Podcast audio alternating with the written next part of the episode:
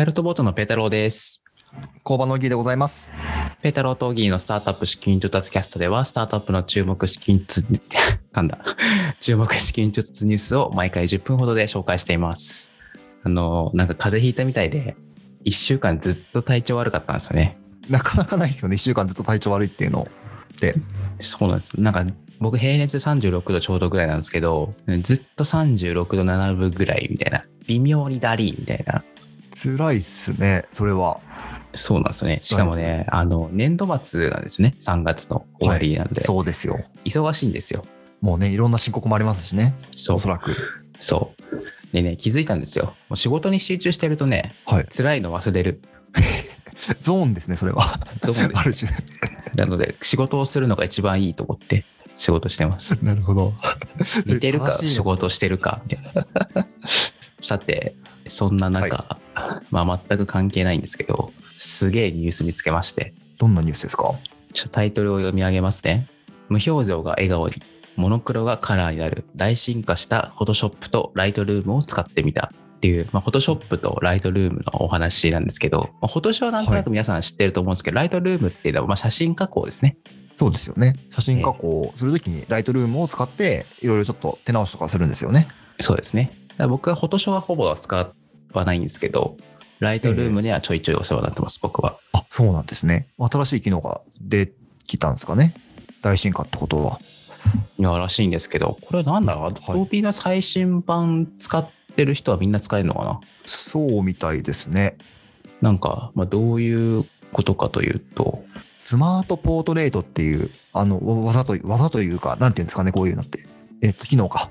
はい機能が あるんですけど、まあ、それで人の表情を、あの、まあ、ポートレートなので、まあ、その人の顔を撮って、それを AI を使って変えれるみたいなんですけど、そこの表情の、えっと、くくりが、笑顔、驚き、怒りっていうのがあって、で、それをこう、右左にすると、笑った顔になったりとか、驚いた顔になるみたいなんですよね。はいはいはいはい。これすごいっすね。すごいよねを上げるとかじゃないっすよね、もはや。すごいよね。で視線も、元の写真はカメラ目線なんだけど、最終的な写真はカメラ目線じゃなくしてるんだよね。確かに。何これ？みたいな。何これですよね。できたよ、前から。頑張れば。はい。できてるはずなんですけど、ねこれがなんか、ちょろちょろっとできるようになってるのがすごいんだよね。そうですよね。はいはい。簡単ですもん、感もじでさそうそうそうそう。あと、モノクロ写真を AI が自動でカラー化したりとか、う。これすごいですよね。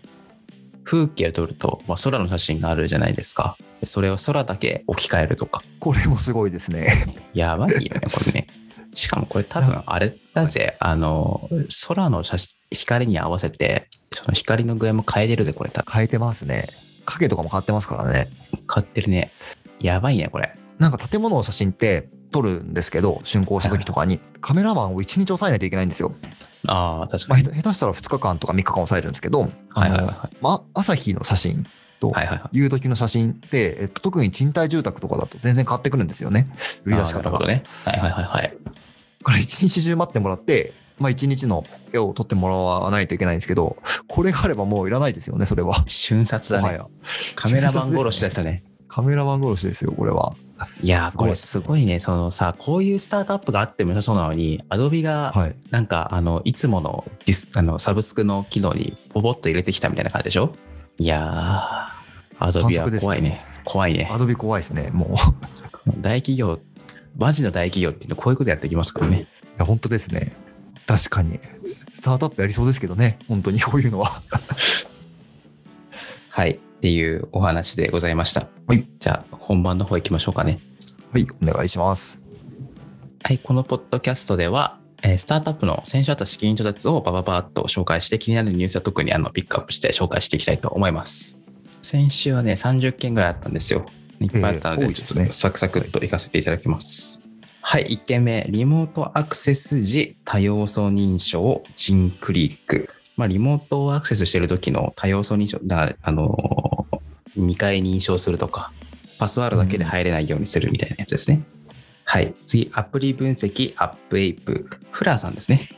スマホアプリの分析。なんかあのーまあ、いろんなアプリがどのくらいダウンロードされてるとか、使われてるとかっていうのを推測するっていうアプリですね。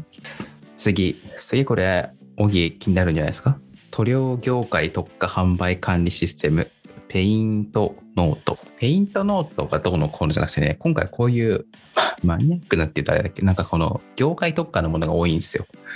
面白いですね。そう。で、僕なんか別に塗料なんか何にも関係ない人生を送ってきてるんで、なんのこっちゃって感じなんですけど、もう多分、オギとかね、その不動産とか関係ある人からすれば気になるところなんじゃないですか？そうですね。どんなサービスなんですか？ペイントノートは、まあ、一言で言うと、えっ、と、塗料販売店の販売管理を効率化するクラウド型販売管理システムと、いや、なんか、その、汎用的なやつじゃいけないんですかっていう気がするよね。知らない人本がすると。当ですね。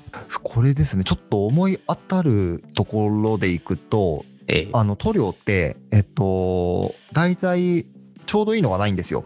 っていうのがあって、っていうのは、あの例えば、えっと、家を一軒塗ろうと思った時に、はいはい何平米ぐらいの塗料を、えっと、買い足しますよとかっていうのを、えっと、まあ、見て買うんですけど、うん。まあ、大体2度塗りとか3度塗りとか、あの、まあ、必要な色に応じて、ちょっとあの、塗り重ねたりとかもするので、そうすると、あの、目安の、えっと、塗料の量より大幅に、あの、多くなっちゃうことがあるんですよね。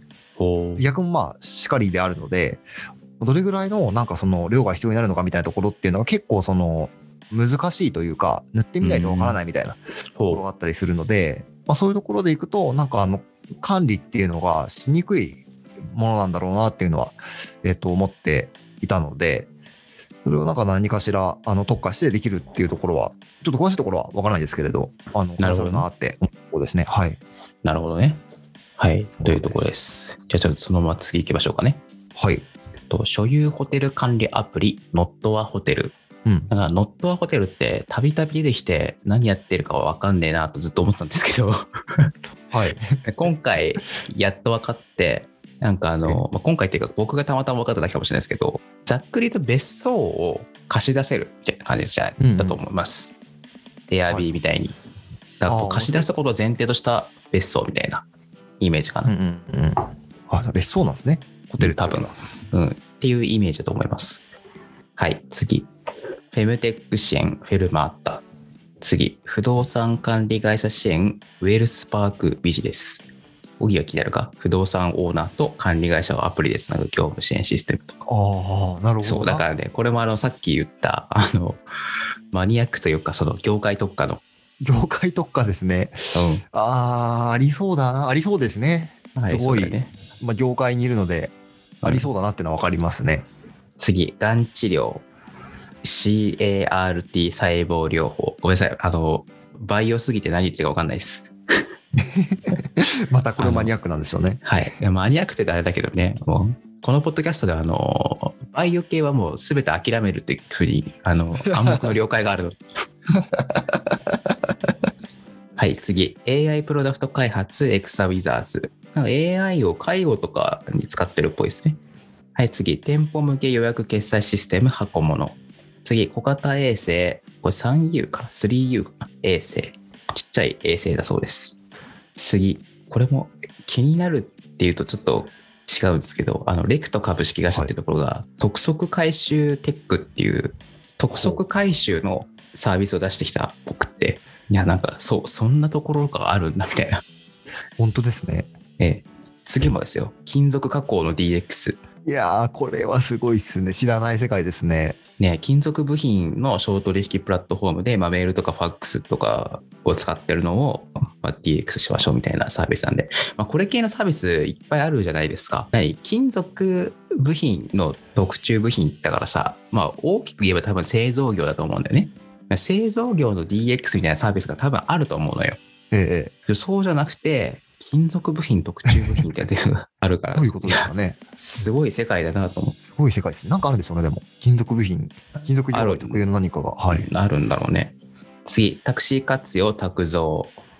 これはね、地方のタクシーを、まあ、AI とかでオンデマンド配信して、なんか月に4、5千円払って、タクシー乗り放題みたいな感じになる。ええぽいですねあすごいですね。次、デジタル通貨メインバンク D カレット。これはブロックチェーン系のサービスかな。次、えっと、映像 HAI。リアルタイムの HAI 処理かな。次、AR 開発プレティア。これはダストリアっていうファッションの企業があのお金を入れていって、まあ、ファッションと AR を組み合わせるっぽいですね。次、ALS 治療法開発、えー ALS プログラムっていう、これもまあバイオ系の話かな。バイオというか、メディカルというか。次、タイドローンセキュリティ。まあこれ海外のはい会社かな？ザ・スカイドームシステム。まあ、ドロー、ドローンのセキュリティシステムっていうところで、まあ、これもそう、そういう業界があるんだ。確かにありそうだなっていう気がするよね。ありそうですね。高価なものなんでね。ね。はい。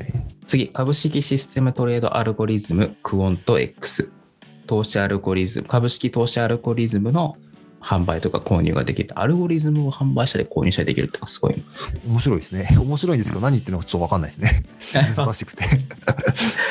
次、OB 訪問 C2C クレド。はこれはね、社会人同士の OB 訪問。あ。あ、そういう情があるんですね。まあ、確かにね、僕がオギーのいる作る場に行きたいと思って、だオギーがもう作る場やめてますって言って、会いに行くみたいな感じだよね、多分ね。ああ、確かにありそうですね。辞めた人にちょっと聞いてみたいとかありますもんね。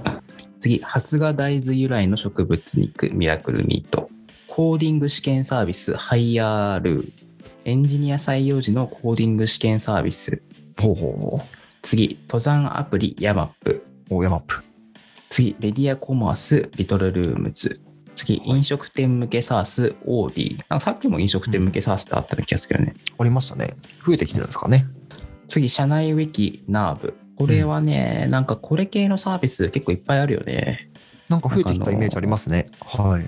ざっくり言うとエヴァーノートとかノーションみたいなサービスだと思うんだけど、なんか僕が知ってるだけでもうん日本製で3、4社もっとあるかな、4、5社ぐらいあるんだよね。このなんか社内ウィキ系のサービスって。だから、えいくらいろんなものがあってもニーズが埋まらないんだろうね。次最後、えー後継者課題解決日本継続バンク。これな、社名がすごいんですよ。ココホレジャパン株式会社。ー名前が面白いですね。ここ掘れっていう。